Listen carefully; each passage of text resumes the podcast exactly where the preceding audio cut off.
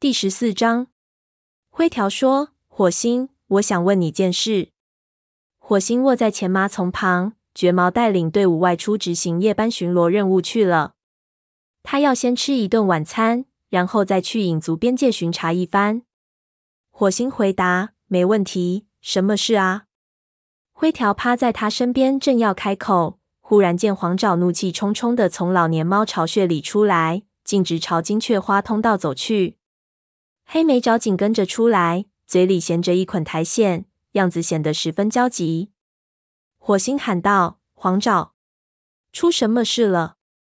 黄爪犹豫了一下，随后走过来，站在他面前，生气地说：“是小耳。如果有谁想把他的皮毛扒下来。”火星呵斥说：“你不该用这种口气谈论老年猫。小耳为族群做出过贡献，我们应该尊重他。可谁又来尊重我啊？”黄爪被怒火冲昏了头，竟然忘记自己在和族长讲话。就因为我为老年猫清理铺垫迟到了一会儿，小耳就说虎星也从来不情愿为老年猫服务。他还说我长得和我父亲一个德行。他的爪子狠狠地抓着地面。似乎将地面当做了小耳的皮毛。他也不是第一次说这种怪话了。我不明白自己为什么要忍受这种侮辱。就在黄爪发火的时候，黑莓爪赶过来，放下嘴里的苔藓，说：“你知道，每到冷天，小耳的关节就痛得要命。”黄爪瞪着哥哥吼道：“你不是我的师傅，别来告诉我该做什么。”火星说：“冷静点儿，黄爪。”他想说，族里没有谁相信他会成为虎星那样的凶手和叛徒，但这种话连自己都不相信。于是他说：“作为一名学徒，你尽心尽责，就会成为一名伟大的武士。大家迟早会看到这一点的。”黑莓爪说：“我一直都是这么告诉他的。”他随即又对妹妹说：“我们不得不生活在虎星的阴影中，只有自立自强，大家才会相信我们的忠诚。”灰条插言说：“有些猫已经相信了。”黑莓爪感激的瞅了他一眼。黄爪的怒火稍减了几分，他哼了一声，一甩头走开了。他一边走向金雀花通道，一边扭头说：“我去找些新的苔藓回来。”黄爪走后，黑莓爪说：“对不起，火星。不过黄爪的确很生气。”火星宽慰他说：“我知道，我会找个时机和小耳好好谈谈的。”谢谢你，火星。黑莓爪感激的低头行礼。他捡起苔藓，匆匆忙忙追赶妹妹去了。火星担忧的看着两个学徒远去，决定抓紧时间和小耳谈谈。拿出身来羞辱那两个学徒，会令他们对雷族更加疏远。火星意识到灰条人耐心的等候在旁边，连忙说：“好啦，说说你的事吧。”灰条说：“是关于我的两个孩子。”自从森林大会过后，我更加担心他们了。雾角和时髦没有到场，我得不到孩子们的任何消息。如今虎星接管了河族，我的孩子肯定很危险。火星咬了口水老鼠肉，边嚼边想。他咽下嘴里的肉，说：“我觉得他们不会比别的猫更危险。现在虎星最需要的是实力。他想让所有的学徒组成一支战斗力量。”灰条反驳道：“但虎星知道两个孩子的父亲是谁，他对我恨之入骨。我担心他会迁怒于风爪和鱼爪。”火星知道灰条对虎星的敌意很深，于是他说：“那你想怎么样？”灰条紧张地眨眨眼睛，说：“我想咱们俩到河对岸去，把孩子们接过来。”火星瞪着他说：“你疯了吗？你想让你的族长潜入河族领地里去偷两名学徒吗？”灰条不安地说：“嗯，如果你把它当作……你还能把它当作别的什么？”火星尽量保持冷静，但灰条的建议跟断尾偷盗幼崽的罪行没什么两样。如果河族发现他们这么做，雷族将会招来疯狂的报复，到时候影族也会插上一手的。这个风险令火星难以承受。我知道你不会听的。灰条垂头丧气的准备离开。我在听啊。灰条，你回来，这件事还可以商量吗？见灰条停住脚步，火星又说：“你并不知道鱼爪和风爪是否身处危险。他们现在是学徒，而不是幼崽了。他们有权利决定自己的将来。如果他们想留在河族怎么办？灰条绝望地说：“我知道，别担心，火星。我明白你也无能为力。我不是这个意思。”火星关心地说：“他不可能对朋友的困难袖手旁观。”灰条听了他这句话，立刻竖起耳朵，好像又看到了一线希望。火星继续说：“假若我们去那里，就我们两个，看看他们的情况，你说怎么样？如果他们平安无事，你就没什么可担心的；如果他们真的很危险，我就邀请他们来雷族。”灰条顿时来了精神，说：“太棒了，谢谢你，火星。我们现在能走吗？你说了算。不过先得让我把这只水老鼠吃了。你去找白风，请他帮忙处理一下族物，但别把我们的去向告诉他。”灰条朝武士巢穴奔去，火星吞下最后几块鼠肉，伸出舌头舔进嘴角周围。这时灰条也回来了。两只猫向金雀花通道走去，刚走到营门口，便看见一个熟悉的黑色身影走了进来。火星大喜，叫道：“乌爪，看见你真高兴。”乌爪回礼说：“我也很高兴。”他和火星、灰条先后触了触鼻子。灰条，我有好长时间没有见到你了，你好吗？我很好。灰条见乌爪毛色光鲜，于是又说。看来你过得不错吗？乌爪解释说：“我是来悼念蓝星的。火星，你说过我可以来的。”“是啊，当然可以了。”火星瞅了眼灰条，见他急得犹如热锅上的蚂蚁一般。乌爪，你能去找炭毛吗？他会带着你去蓝星的墓地。灰条和我正要外出执行任务。乌爪有些嫉妒地说：“听起来就像过去的日子一样啊。”这次是什么任务？灰条悄声告诉他：“我们去河族探望我的孩子。现在虎星接管了河族，我很担心他们的安全。”乌爪吃惊的睁大眼睛。火星这才想起来，乌爪对森林大会上发生的事情还一无所知，于是他简要的把虎星的所作所为对乌爪讲了一遍。乌爪听完后惊呼：“这可真是场灾难啊！我能帮什么忙吗？”我可以和你们一起去。他显得精神十足。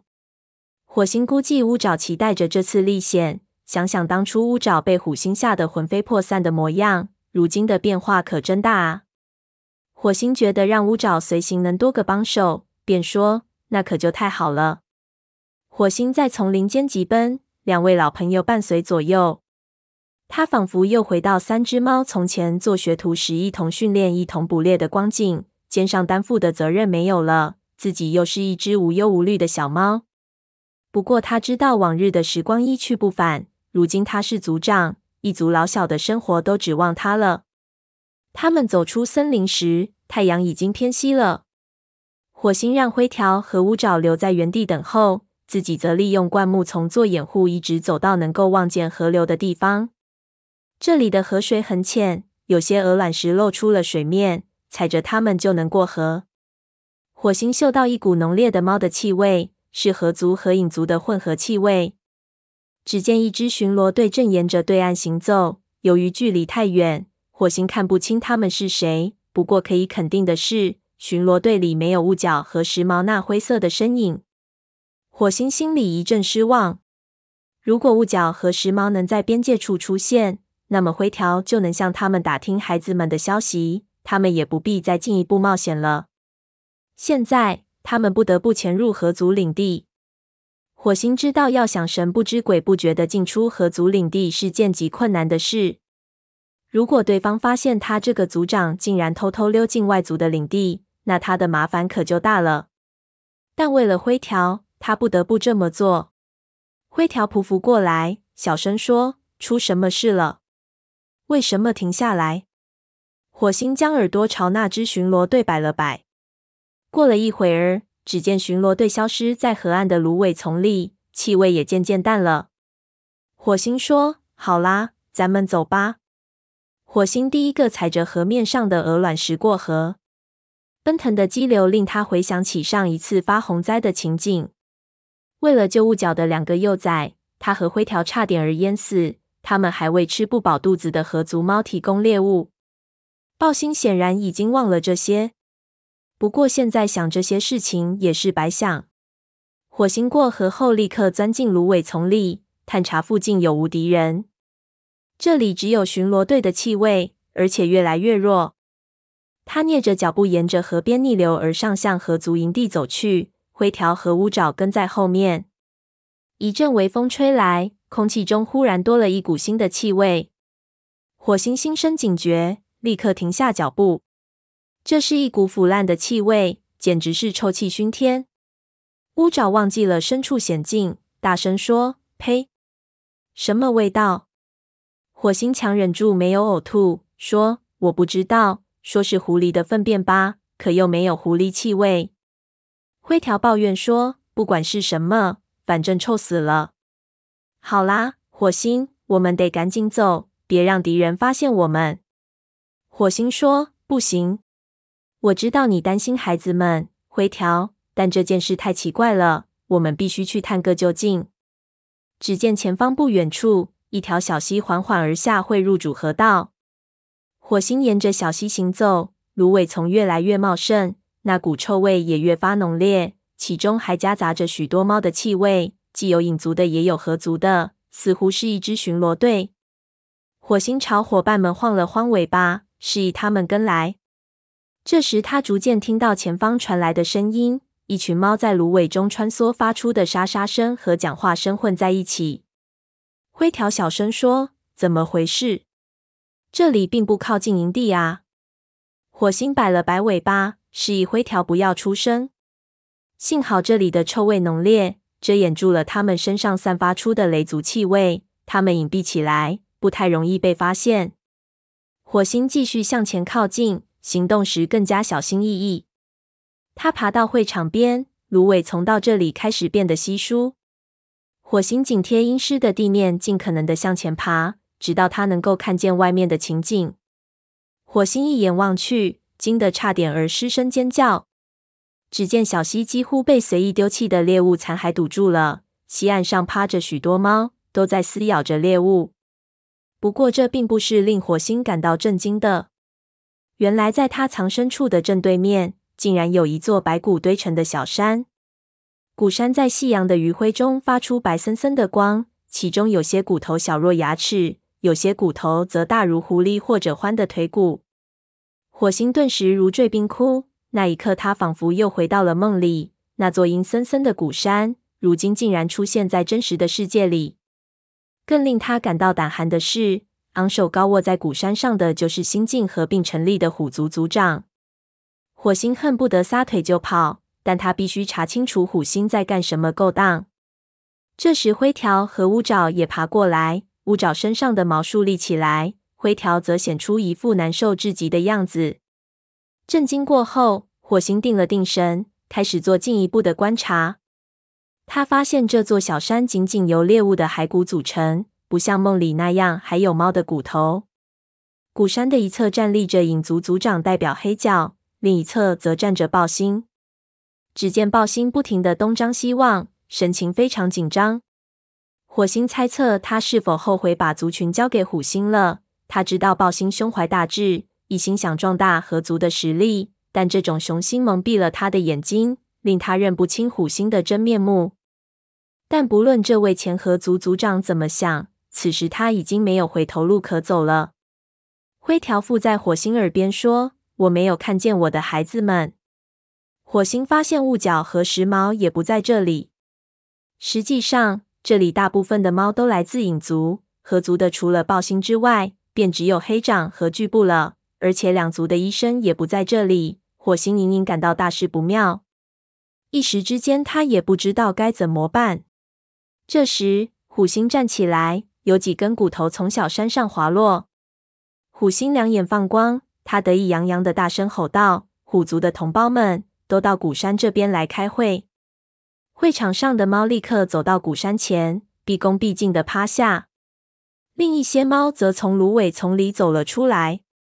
乌爪悄声说：“他一定是依照高岩的样子堆起了这座古山，这样他就能从高处俯视族群了。”等武士们纷纷入座后，虎星宣布说：“审判开始，把囚犯押上来。”火星和灰条面面相觑，都感到十分迷惑。虎星从哪里捉来的囚犯？难道他已经袭击过风族了吗？虎星一声令下，一名影族武士，就是曾经追随断尾的泼皮猫豁牙，立刻消失在芦苇丛里。过了一会儿，他拖拽着另一只猫回到会场。起初，火星并没有认出那位瘦骨嶙峋的武士，只见他身上的毛蓬松凌乱，被撕裂的一只耳朵仍在不住地流血。后来，当豁牙把那位武士推到古山下时，那位武士转过脸，竟然是石猫。火星察觉到灰条的肌肉紧绷，他急忙伸出爪子挡在灰条身前，防止他冲出去。灰条气得面容扭曲，强忍住没有发作。芦苇丛又向两边分开，这一次火星立刻认出了走进会场的猫，它皮毛光滑鲜亮，骄傲的仰着头。原来是黑条。火星怒火上涌，暗暗骂了一句。叛徒！这时，芦苇丛里又是一阵晃动。另一名影族武士压着两只个头较小的猫走进会场，其中一只是银灰色的虎斑猫，另一只则是深灰色的。它们和时髦一样消瘦，走起路来跌跌撞撞。它们蜷缩在古山的阴影里，惊恐的四处张望。火星背上立刻掠过一丝寒意。原来那两只小猫正是灰条的孩子。鱼爪和风爪。第十四章，灰条说：“火星，我想问你件事。”火星卧在前麻丛旁，绝毛带领队伍外出执行夜班巡逻任务去了。他要先吃一顿晚餐，然后再去影族边界巡查一番。火星回答：“没问题，什么事啊？”灰条趴在他身边，正要开口，忽然见黄爪怒气冲冲的从老年猫巢穴里出来。径直朝金雀花通道走去，黑莓爪紧跟着出来，嘴里衔着一捆苔藓，样子显得十分焦急。火星喊道：“黄爪，出什么事了？”黄爪犹豫了一下，随后走过来，站在他面前，生气地说：“是小耳。如果有谁想把他的皮毛扒下来。”火星呵斥说：“你不该用这种口气谈论老年猫。”小耳为族群做出过贡献，我们应该尊重他。可谁又来尊重我啊？黄爪被怒火冲昏了头，竟然忘记自己在和族长讲话。就因为我为老年猫清理铺垫迟到了一会儿，小耳就说虎星也从来不情愿为老年猫服务。他还说我长得和我父亲一个德行。他的爪子狠狠地抓着地面，似乎将地面当做了小耳的皮毛。他也不是第一次说这种怪话了。我不明白自己为什么要忍受这种侮辱。就在黄爪发火的时候，黑莓爪赶过来，放下嘴里的苔藓，说：“你知道，每到冷天，小耳的关节就痛得要命。”黄爪瞪着哥哥吼道：“你不是我的师傅，别来告诉我该做什么。”火星说：“冷静点儿，黄爪。”他想说，族里没有谁相信他会成为虎星那样的凶手和叛徒，但这种话连自己都不相信。于是他说：“作为一名学徒，你尽心尽责，就会成为一名伟大的武士。大家迟早会看到这一点的。”黑莓爪说：“我一直都是这么告诉他的。”他随即又对妹妹说：“我们不得不生活在虎星的阴影中，只有自立自强，大家才会相信我们的忠诚。”灰条插言说：“有些猫已经相信了。”黑莓爪感激的瞅了他一眼。黄爪的怒火稍减了几分。他哼了一声，一甩头走开了。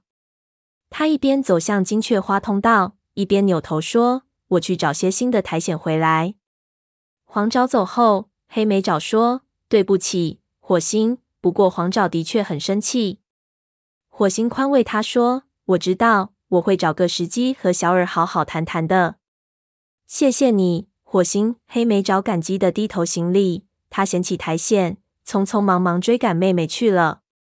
火星担忧的看着两个学徒远去，决定抓紧时间和小耳谈谈。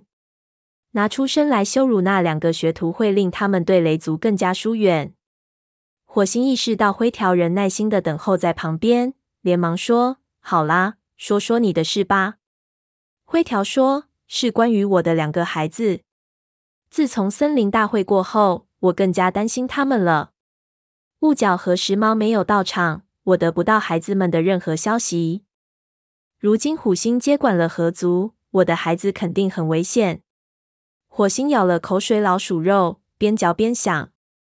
他咽下嘴里的肉，说：“我觉得他们不会比别的猫更危险。现在虎星最需要的是实力。他想让所有的学徒组成一支战斗力量。”灰条反驳道：“但虎星知道两个孩子的父亲是谁，他对我恨之入骨。我担心他会迁怒于风爪和鱼爪。”火星知道灰条对虎星的敌意很深，于是他说：“那你想怎么样？”灰条紧张的眨眨眼睛，说：“我想咱们俩到河对岸去，把孩子们接过来。”火星瞪着他说：“你疯了吗？你想让你的族长潜入河族领地里去偷两名学徒吗？”灰条不安地说：“嗯，如果你把他当作……你还能把他当做别的什么？”火星尽量保持冷静，但灰条的建议跟断尾偷盗幼崽的罪行没什么两样。如果河族发现他们这么做，雷族将会招来疯狂的报复，到时候影族也会插上一手的。这个风险令火星难以承受。我知道你不会听的。灰条垂头丧气的准备离开。我在听啊，灰条，你回来，这件事还可以商量吗？见灰条停住脚步，火星又说：“你并不知道鱼爪和风爪是否身处危险。他们现在是学徒，而不是幼崽了。”他们有权利决定自己的将来。如果他们想留在河族怎么办？灰条绝望地说：“我知道，别担心，火星，我明白你也无能为力。我不是这个意思。”火星关心地说：“他不可能对朋友的困难袖手旁观。”灰条听了他这句话，立刻竖起耳朵，好像又看到了一线希望。火星继续说：“假若我们去那里，就我们两个。”看看他们的情况，你说怎么样？如果他们平安无事，你就没什么可担心的。如果他们真的很危险，我就邀请他们来雷族。灰条顿时来了精神，说：“太棒了，谢谢你，火星。我们现在能走吗？你说了算。不过先得让我把这只水老鼠吃了。你去找白风，请他帮忙处理一下族务。”但别把我们的去向告诉他。灰条朝武士巢穴奔去，火星吞下最后几块鼠肉，伸出舌头舔进嘴角周围。这时灰条也回来了，两只猫向金雀花通道走去。刚走到营门口，便看见一个熟悉的黑色身影走了进来。火星大喜，叫道：“乌爪，看见你真高兴。”乌爪回礼说：“我也很高兴。”他和火星。灰条先后触了触鼻子。灰条，我有好长时间没有见到你了。你好吗？我很好。灰条见乌爪毛色光鲜，于是又说：“看来你过得不错吗？”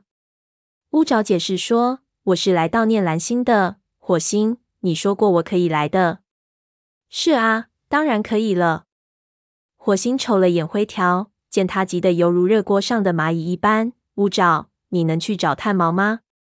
他会带着你去蓝星的墓地。灰条和我正要外出执行任务。乌爪有些嫉妒地说：“听起来就像过去的日子一样啊。这次是什么任务？”灰条悄声告诉他：“我们去河族探望我的孩子。现在虎星接管了河族，我很担心他们的安全。”乌爪吃惊地睁大眼睛。火星这才想起来，乌爪对森林大会上发生的事情还一无所知，于是他简要的把虎星的所作所为对乌爪讲了一遍。乌爪听完后惊呼：“这可真是场灾难啊！我能帮什么忙吗？我可以和你们一起去。”他显得精神十足。火星估计乌爪期待着这次历险，想想当初乌爪被虎星吓得魂飞魄散的模样，如今的变化可真大啊！火星觉得让乌爪随行能多个帮手，便说：“那可就太好了。”火星在丛林间疾奔，两位老朋友伴随左右。他仿佛又回到三只猫从前做学徒时一同训练、一同捕猎的光景，肩上担负的责任没有了，自己又是一只无忧无虑的小猫。不过他知道往日的时光一去不返，如今他是族长，一族老小的生活都指望他了。他们走出森林时，太阳已经偏西了。火星让灰条和乌爪留在原地等候，自己则利用灌木丛做掩护，一直走到能够望见河流的地方。这里的河水很浅，有些鹅卵石露出了水面，踩着它们就能过河。火星嗅到一股浓烈的猫的气味，是河族和影族的混合气味。只见一支巡逻队正沿着对岸行走，由于距离太远，火星看不清他们是谁。不过可以肯定的是，巡逻队里没有雾角和时髦那灰色的身影。火星心里一阵失望。如果雾角和时髦能在边界处出现，那么灰条就能向他们打听孩子们的消息，他们也不必再进一步冒险了。现在，他们不得不潜入河族领地。火星知道，要想神不知鬼不觉地进出河族领地是件极困难的事。如果对方发现他这个族长竟然偷偷溜进外族的领地，那他的麻烦可就大了。但为了灰条，他不得不这么做。灰条匍匐过来，小声说：“出什么事了？为什么停下来？”火星将耳朵朝那只巡逻队摆了摆。过了一会儿，只见巡逻队消失在河岸的芦苇丛里，气味也渐渐淡了。火星说：“好啦，咱们走吧。”火星第一个踩着河面上的鹅卵石过河，奔腾的激流令他回想起上一次发洪灾的情景。为了救雾角的两个幼崽，他和灰条差点儿淹死。他们还为吃不饱肚子的河族猫提供猎物。豹星显然已经忘了这些，不过现在想这些事情也是白想。火星过河后，立刻钻进芦苇丛里，探查附近有无敌人。这里只有巡逻队的气味，而且越来越弱。他蹑着脚步沿着河边逆流而上，向河族营地走去。灰条和乌爪跟在后面。一阵微风吹来，空气中忽然多了一股新的气味。火星心生警觉，立刻停下脚步。这是一股腐烂的气味，简直是臭气熏天。乌爪忘记了身处险境，大声说：“呸！什么味道？”火星强忍住没有呕吐，说：“我不知道，说是狐狸的粪便吧，可又没有狐狸气味。”灰条抱怨说：“不管是什么，反正臭死了。”好啦，火星，我们得赶紧走，别让敌人发现我们。火星说：“不行，我知道你担心孩子们，灰条，但这件事太奇怪了，我们必须去探个究竟。”只见前方不远处。一条小溪缓缓而下，汇入主河道。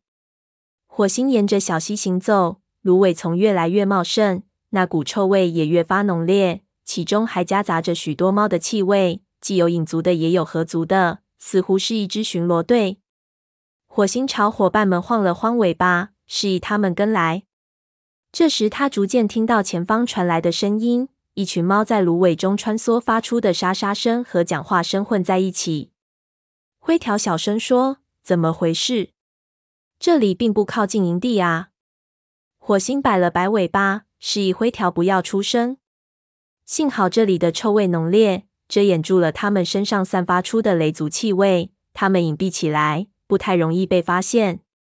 火星继续向前靠近，行动时更加小心翼翼。他爬到会场边，芦苇丛到这里开始变得稀疏。火星紧贴阴湿的地面，尽可能的向前爬，直到他能够看见外面的情景。火星一眼望去，惊得差点儿失声尖叫。只见小溪几乎被随意丢弃的猎物残骸堵住了，溪岸上趴着许多猫，都在撕咬着猎物。不过这并不是令火星感到震惊的，原来在他藏身处的正对面，竟然有一座白骨堆成的小山。古山在夕阳的余晖中发出白森森的光，其中有些骨头小若牙齿，有些骨头则大如狐狸或者獾的腿骨。火星顿时如坠冰窟，那一刻他仿佛又回到了梦里。那座阴森森的古山，如今竟然出现在真实的世界里。更令他感到胆寒的是，昂首高卧在古山上的就是新晋合并成立的虎族族长。火星恨不得撒腿就跑。但他必须查清楚虎星在干什么勾当。这时，灰条和乌爪也爬过来。乌爪身上的毛竖立起来，灰条则显出一副难受至极的样子。震惊过后，火星定了定神，开始做进一步的观察。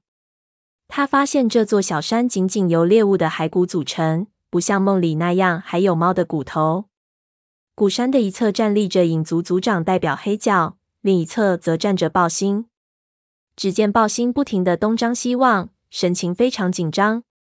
火星猜测他是否后悔把族群交给虎星了。他知道豹星胸怀大志，一心想壮大河族的实力，但这种雄心蒙蔽了他的眼睛，令他认不清虎星的真面目。但不论这位前河族族长怎么想，此时他已经没有回头路可走了。灰条附在火星耳边说：“我没有看见我的孩子们。”火星发现雾角和时髦也不在这里。实际上，这里大部分的猫都来自影族，河族的除了豹星之外，便只有黑掌和巨部了。而且两族的医生也不在这里。火星隐隐感到大事不妙，一时之间他也不知道该怎么办。这时，虎星站起来，有几根骨头从小山上滑落。虎星两眼放光，他得意洋洋的大声吼道：“虎族的同胞们，都到鼓山这边来开会！”会场上的猫立刻走到鼓山前，毕恭毕敬的趴下。另一些猫则从芦苇丛里走了出来。乌爪悄声说：“他一定是依照高岩的样子堆起了这座古山，这样他就能从高处俯视族群了。”等武士们纷纷入座后，虎星宣布说：“审判开始。”把囚犯押上来。火星和灰条面面相觑，都感到十分迷惑。虎星从哪里捉来的囚犯？难道他已经袭击过风族了吗？虎星一声令下，一名影族武士，就是曾经追随断尾的泼皮猫豁牙，立刻消失在芦苇丛里。过了一会儿，他拖拽着另一只猫回到会场。起初，火星并没有认出那位瘦骨嶙峋的武士。只见他身上的毛蓬松凌乱，被撕裂的一只耳朵仍在不住的流血。后来，当豁牙把那位武士推到鼓山下时，那位武士转过脸，竟然是时猫。火星察觉到灰条的肌肉紧绷，他急忙伸出爪子挡在灰条身前，防止他冲出去。灰条气得面容扭曲，强忍住没有发作。芦苇丛又向两边分开。这一次，火星立刻认出了走进会场的猫。它皮毛光滑鲜亮，骄傲地仰着头。原来是黑条。火星怒火上涌，暗暗骂了一句：“叛徒！”这时，芦苇丛里又是一阵晃动。另一名影族武士压着两只个头较小的猫走进会场，其中一只是银灰色的虎斑猫，另一只则是深灰色的。它们和时髦一样消瘦，走起路来跌跌撞撞。他们蜷缩在鼓山的阴影里，惊恐的四处张望。火星背上立刻掠过一丝寒意。原来那两只小猫正是灰条的孩子，鱼爪和风爪。